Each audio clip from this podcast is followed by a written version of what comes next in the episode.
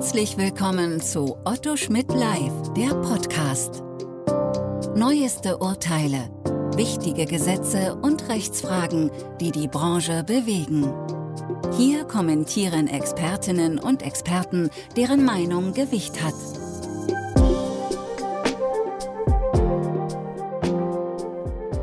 Herzlich willkommen zu einem neuen Podcast Datenschutzrecht in der Podcastreihe von Otto Schmidt Live.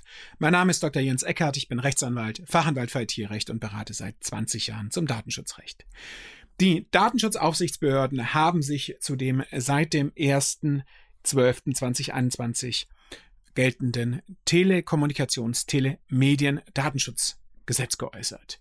Es gibt eine neue Orientierungshilfe der Aufsichtsbehörden für AnbieterInnen von Telemedien mit Stand 20.12.2021. Wie der Titel schon andeutet, geht es in dieser Orientierungshilfe auf immerhin knapp 30 Seiten eigentlich Nein, es geht nur um Telemedien, aber genau genommen geht es eigentlich sogar nur um den Paragraph 25 TTDSG, die unter dem nicht ganz zutreffenden Stichwort Cookie-Regelung bekannt gewordenen Neuregelung in Paragraph 25 TDDSG. Ähm, wobei auch das stimmt nicht ganz.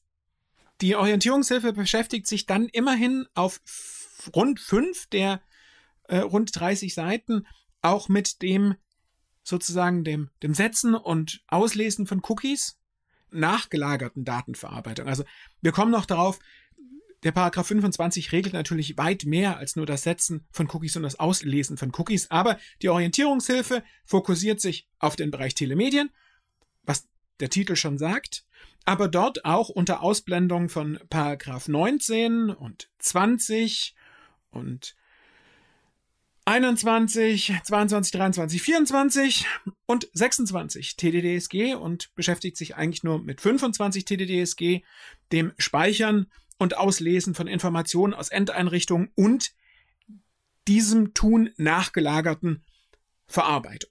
So, das ist es. Also, wer sich jetzt erhofft hat, auch irgendwas herauszufinden oder herauszuhören, ob jetzt Videokonferenzsysteme und Online-Kommunikationsbüro-Anwendungen nicht mehr über eine Auftragsverarbeitung eingebunden werden müssen, sondern als OTT jetzt unter die Telekommunikationsdatenschutzbestimmung des TTDSG fällt, gefreut hätte, der wird enttäuscht.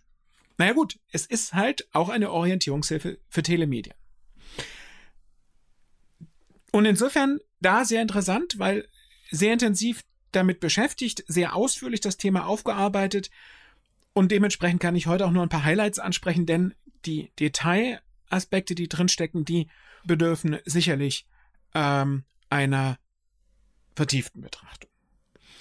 Zunächst mal weist die Orientierungshilfe, was den Anwendungsbereich der Regelung betrifft oder der TM-Regelung des TDDSG, auf eine Unstimmigkeit in der Be Beschreibung des Adressaten im TM-Teil des TDDSG, im dritten Teil des TDDSG in Verbindung mit der Definition in äh, Paragraph 2 äh, TDDSG im Vergleich zum Begriff des Diensteanbieters im TMG hin. Gut, ähm, die Orientierungshilfe weist auch darauf hin, dass es unglücklich ist, da das mit Sicherheit zu weiteren Rechtsunsicherheiten führt. Ja, das ist zutreffend, das wird man so sehen können. Ob sich das in der Praxis auswirkt, habe ich eher Zweifel, da wir, wenn wir uns jetzt mal von der alten Vorstellung lösen, dass das mal in einem Gesetz, nämlich im Telemediengesetz drin war, dann stellen wir ganz schnell fest, das eine ist Datenschutz und das andere ist Impressumspflicht, Haftung. Vielleicht stört uns da diese Diskrepanz gar nicht so sehr. Oder? Naja, vielleicht eben doch. Wir werden es mal schauen. Ich will hier nicht schlauer sein als die Aufsichtsbehörden. Was aber spannend ist und was an dem Punkt eigentlich aus meiner Perspektive viel interessanter ist für den Gesamtkontext, ist etwas, was dann fast schon in einem Nebensatz kommt. Denn bei der Frage, bei der Selbstfrage nach der Begründung hierfür oder dem Grund hierfür weisen die Aufsichtsbehörden darauf hin, dass es eigentlich keine europarechtliche Vorgabe als Grund für die Differenzierung geben kann, denn das EU-Recht unterscheide eben gar nicht zwischen TK und Telemedien, also zwischen Telekommunikation und Telemedien. Ja, das ist auch vollkommen richtig. Die ähm, E-Privacy-Richtlinie, wie sie heißt, oder die korrekterweise die Richtlinie, Datenschutzrichtlinie für elektronische Kommunikationsdienste 2002-58 EG, die adressiert ähm, öffentlich zugängliche ähm, elektronische Kommunikationsdienste und der Artikel 5 Absatz 3, der jetzt im Paragraph 25 umgesetzt ist, der knüpft seinen eigenen Anwendungsbereich ähm, an das konkrete Tun, nämlich an das Speichern und Auslesen von Informationen in oder aus einer Endeinrichtung, unabhängig davon, ob derjenige, der es tut, TK-Anbieter oder Telemedienanbieter wäre. Insofern vielleicht sogar der, die Klarstellung der Aufsichtsbehörden, dass auf EU-Ebene eben ein Telemediendienst so gar nicht bekannt ist oder jedenfalls die Differenzierung nicht bekannt ist, für die Auslegung weitreichender als die Diskrepanz zwischen dem Anwendungsbereich, dem persönlichen Anwendungsbereich der TMG-Regelung und der datenschutzrechtlichen Regelungen für Telemedienanbieter im TTDSG. Die Aufsichtsbehörden beschäftigen sich dann auch mit der Abgrenzung des TDDSG zur DSGVO. Was, sich, was nicht beleuchtet wird, aber aus meiner Sicht sehr spannend und auch problematisch ist, ist die Abgrenzung zwischen Telekommunikation und Telemedien im TTDSG. Denn bei einer genauen Betrachtung sehen wir ja, der zweite Teil des TTDSG regelt den Datenschutz in der Telekommunikation und der dritte Teil den Datenschutz im Bereich Telemedien. Und da die Regelungen keine übergreifenden einheitlichen materiellrechtlichen Regelungen haben, naja, außer vielleicht gerade den Paragraph 25, der ja keinen persönlichen Anwendungsbereich in diesen Kategorien vorsieht, ähm, finde ich das natürlich spannend.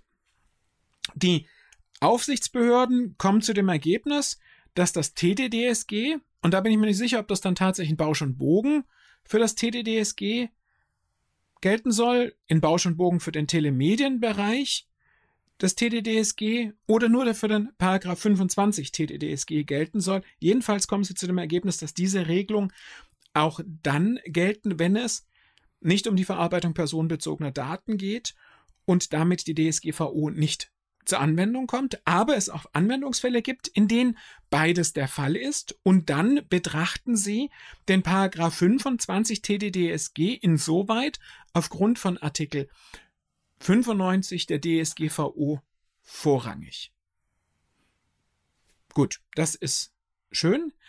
Wer jetzt allerdings glaubt, okay, jetzt haben wir das ganze Tracking- und Analysethema ganz einfach nur noch Paragraph 25, der wird nicht enttäuscht sein, wenn er dazu auch noch eine Aussage erwartet, denn die Aufsichtsbehörden stellen klar, dass das aber nur gilt für die Verarbeitung personenbezogener Daten, soweit es im Zusammenhang steht oder besser gesagt sogar soweit ähm, es sich um Verarbeitung personenbezogener Daten beim Speichern von Informationen in einer Endeinrichtung oder dem Zugriff auf in einer Endeinrichtung gespeicherte Informationen geht. Die sich daran anschließende, darauf aufbauende und nachgelagerte Verarbeitung personenbezogener Daten bestimmt sich dann aber nach Ansicht der Aufsichtsbehörden nach der DSGVO. Und daraus erklärt sich auch, warum dann knapp fünf Seiten am Ende der Orientierungshilfe sich mit der Zulässigkeit der Verarbeitung personenbezogener Daten nach DSGVO beschäftigen. Lassen Sie mich zusammenfassen, was ich da ein Bild bekommen habe. Für mich stellt sich das so dar, dass wir tatsächlich die, das Speichern und das Auslesen von Daten aus Endeinrichtungen nach 25 TDDSG beurteilen, ob nun mit oder ohne Personenbezug. Aber alles, was danach kommt, bestimmt sich nach der DSGVO. So. Jetzt noch ein paar Highlights. Zum Paragraph 25. Ähm, ganz klar, die Aufsichtsbehörden stellen explizit heraus, dass das Thema Endeinrichtung, ja, es geht um das Speichern von Informationen in der Endeinrichtung und das Auslesen von bereits in der Endeinrichtung gespeicherten Informationen, dass die Definition von Endeinrichtung deutlich macht, dass das weit über Cookies hinausgeht. Das ganze Thema IoT ist damit erfasst nach Ansicht der Aufsichtsbehörden. Das halte ich auch ähm, unzweideutig aufgrund der weiten Definition für zutreffend. Spannende Ausführungen, auch umfangreiche Ausführungen, dann was Zugriff oder besser gesagt anders in zeitlicher Reihenfolge Speichern von Informationen in der Endeinrichtung oder das Auslesen von in der Endeinrichtung gespeicherten Informationen betrifft, enthält die ähm, Orientierungshilfe auch. Web Storage Objekte, also Local und Session, Session Storage Objekte sollen auch in den Anwendungsbereich von 25 Absatz 1 fallen. Es wird auch darauf hingewiesen, dass beispielsweise auch automatische Update-Funktionen in Bezug auf Soft- und Hardware unter den 25 Absatz 1 fallen können. Das Browser-Fingerprinting wollen die Aufsichtsbehörden auch unter 25 Absatz 1 TDDSG fassen, wobei hier jüngst eben auch ein spannender Aufsatz in der Computer und Recht erschienen, der sich damit kritisch auseinandersetzt und hinterfragt, ob das wirklich zutreffend ist. Ich will es nicht werten, dazu fehlt mir im Podcast heute die Zeit, da kommen wir bestimmt irgendwann mal nochmal darauf zurück. Die Aufsichtsbehörden stellen auch klar, oh Wunder, oh Wunder, ja, der EuGH hat es ja schon in seiner Entscheidung aufgrund der Vorlage des BGH in der Entscheidung oder in dem Beschluss Cookie-Einwilligung 1 dann auch ganz klar gesagt, ähm, ein Personenbezug ist für die Anwendung des Paragraph 25 nicht erforderlich. Es geht um die Speicherung oder das Auslesen von Informationen. Das müssen keine personenbezogenen Daten sein. Das wird ganz klar herausgestellt. Dann gibt es tatsächlich sehr umfangreiche Informationen äh, zu den Anforderungen an eine Einwilligung konnte ich in der Kürze der Zeit seit gestern noch nicht vollständig evaluieren, aber da wird mit Sicherheit noch eine ganze Menge an Musik drin stecken, zumal der erste Blick dafür spricht, dass sich die deutschen Aufsichtsbehörden eher an der strengen Vorstellung der Artikel 29 Gruppe orientieren, bei dem, was an Anforderungen zu berücksichtigen ist. Das war der Paragraph 25 Absatz 1 in a nutshell. Dann kommt natürlich Paragraph 25 Absatz 2, das, was uns alle interessiert, dass die Ausnahme vom Einwilligungserfordernis. Paragraph 25 Absatz 2 enthält ja zwei Ausnahmen, die Nummer 1 und die Nummer 2. Die Nummer 1, die sich ja auf den Bereich Telekommunikation bezieht oder zumindest auf den Teleko Bereich Telekommunikation zu beziehen scheint, der wird ganz kurz hm, abgehandelt. Ich glaube, eine Drittel DIN A4 Seite und dann aber ganz ausführlich die Nummer 2 behandelt. Und da natürlich auch hier, oh Wunder, oh Wunder, der Wortlaut drängt es ja auf, herausgestellt, dass es zwei Anforderungen gibt. Einen ausdrücklich gewünschten Telemediendienst und die unbedingte Erforderlichkeit ähm, der Verarbeitung oder des Speicherns der Informationen in der Endeinrichtung und des Auslesens der Informationen aus der Endeinrichtung. Bei dem ausdrücklich gewünschten Telemediendienst steigen die Aufsichtsbehörden recht ausführlich in die Frage ein, was eigentlich dann unter einem Telemediendienst im Sinne der Regelung zu verstehen ist. Das sind Ausführungen, die muss man sich mit Sicherheit auch mal in aller Ruhe anschauen und dann würdigen, um hier zu einem wertenden Ergebnis zu kommen. Das ähm, mache ich dann vielleicht mal in einem gesonderten Podcast noch, aber Jedenfalls äh, für den heutigen Überblick würde das den Rahmen sprengen. Spannend ist noch die ähm, Frage unbedingt erforderlich. Die große spannende Frage, wird eine wirtschaftliche Erforderlichkeit, also die Erforderlichkeit, wirtschaftliche Erforderlichkeit für ein Geschäftsmodell genügen oder wird eher auf eine technische Erforderlichkeit abzustellen sein? Für mich jedenfalls nach dem mehrfachen, aber doch nur schnellen Lesen läuft es darauf hinaus, dass die Aufsichtsbehörden, und das wird uns jetzt auch nicht sonderlich wundern, nicht ohne weiteres auf eine wirtschaftliche Erforderlichkeit abstellen wollen, sondern eher eine ja, in die Richtung einer technisch bedingten Erforderlichkeit tendieren. Ich bin da ein bisschen vorsichtig. Hier wird man sicherlich nochmal genau würdigen müssen, was drin steht und sich auch die Begründung genau anschauen müssen. Einerseits, ähm, ob man es teilen will und zum anderen, was da genau drinsteckt. Deswegen möchte ich hier nicht unnötig die Pferdescheu machen, aber hier steht natürlich ganz klar eine Positionierung mit drin und mit der wird man sich dann auch auseinandersetzen müssen. An diese Ausführungen zum Absatz 2 schließen sich dann in der Orientierungshilfe knapp drei Seiten an, die überschrieben sind mit Anwendungsbeispiele und Prüfkriterien. Auch die wird man in aller Ruhe ordentlich würdigen müssen, bevor man sie kritisiert.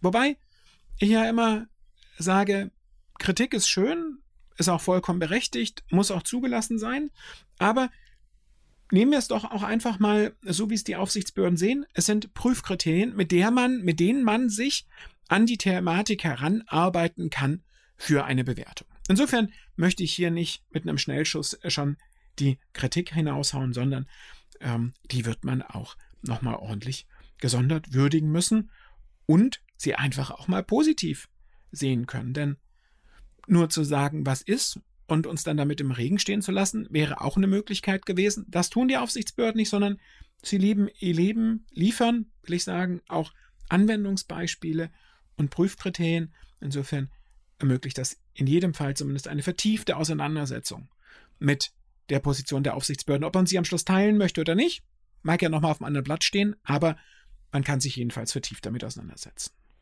Last but not least sind dann weitere rund fünf Seiten, die letzten rund fünf Seiten der Zulässigkeit der sich daran anschließenden, darauf aufbauenden, dem Speichern bzw. Zugriff nachgelagerten Verarbeitung personenbezogener Daten anhand der DSGVO, insbesondere anhand der Rechtsgrundlagen des Paragraphen 6 DSGVO gewidmet. Ich denke, ein wenig laut nachgedacht habe ich über das, was ich vorgefunden habe, schon. Ich habe es auch schon ein bisschen gewürdigt, aber der Überblick zeigt, dass wir hier mit dieser Orientierungshilfe dann doch für die Praxis einiges bekommen haben, über was wir mal dann in aller Ruhe nachdenken können. In diesem Sinne, bleiben Sie dem Datenschutzrecht und dem Podcast gewogen. Auf Wiederhören. Sie hörten Otto Schmidt live, der Podcast.